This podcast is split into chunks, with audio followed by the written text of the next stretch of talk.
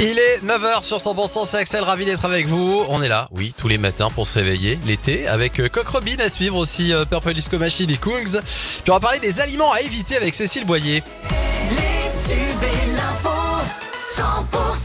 C'est vrai qu'avec la chaleur, il y a des choses qu'il faut pas manger. Hein. Euh, D'ici là, Cécile Gabod pour l'info 100%. Bonjour. Bonjour Axel, bonjour à tous. Deux jours après l'accident qui a coûté la vie à un adolescent de 17 ans, le Luna Park du Cap d'Agde a rouvert ses portes hier. L'attraction Adrénaline dans laquelle s'est produit le drame restera fermée au public jusqu'à la fin de la saison et l'enquête continue. Un début de noyade au lac de la Cavaillère hier après-midi. C'est un adolescent de 16 ans qui a coulé à pic. Apparemment, il ne savait pas nager. Les maîtres nageurs sont rapidement intervenus et l'ont remonté à la surface. Il a été transporté dans un état grave à l'hôpital de Carcassonne. Une chute de 80 mètres dans un ravin, c'est une voiture qui est tombée sur euh, la commune de Casse-de-Peine à la mi-journée hier. Les pompiers du groupe de recherche et d'intervention en milieu périlleux, l'hélicoptère de la sécurité civile Dragon 66 ainsi qu'un véhicule tout-terrain ont été mobilisés. Heureusement, le véhicule était vide. Et puis une septuagénaire a été victime d'un malaise au volant de sa voiture alors qu'elle circulait hier dans la soirée sur la RN 116 dans le secteur de Soto.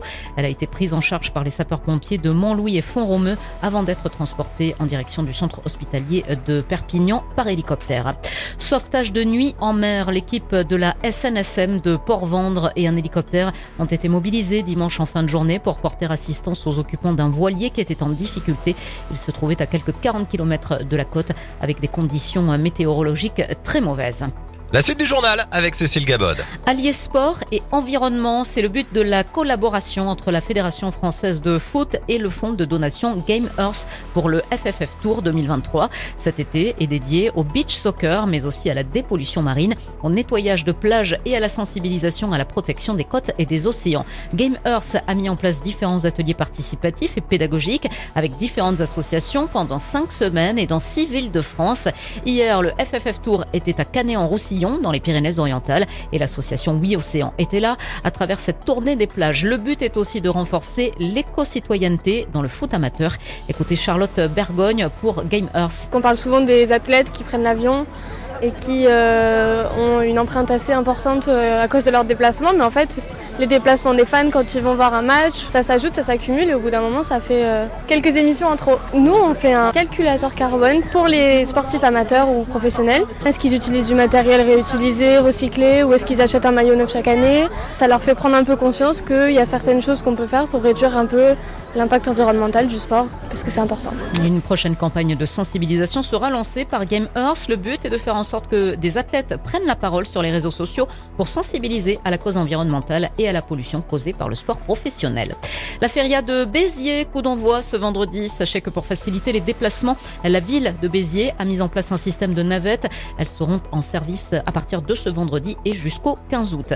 La fête du cassoulet se prépare à Castelnaudary. Ce sera du 16 au 20 août prochain. Concert et animations seront au programme pour ces 5 jours de fête. On aura l'occasion d'y revenir plus en détail sur 100%. Et puis à Perpignan, la troisième édition de Tête en fête, c'est jusqu'au 20 août.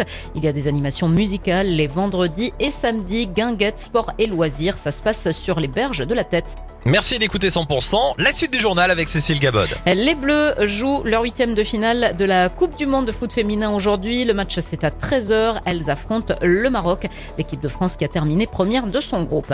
Un supporter grec du club de foot AEK Athènes a été poignardé à mort dans la nuit. Une rixe avec des supporters du club croate du Dynamo Zagreb a éclaté. Ça s'est passé avant la rencontre. Un juge fédéral de New York a rejeté hier une action en justice de Donald Trump qui s'estime diffamé par une ancienne chroniqueuse de presse. Celle-ci accuse depuis des années l'ancien président américain de l'avoir violée en 1996. L'actualité continue sur 100%. Prochain rendez-vous, ce sera tout à l'heure dans le flash de 10h.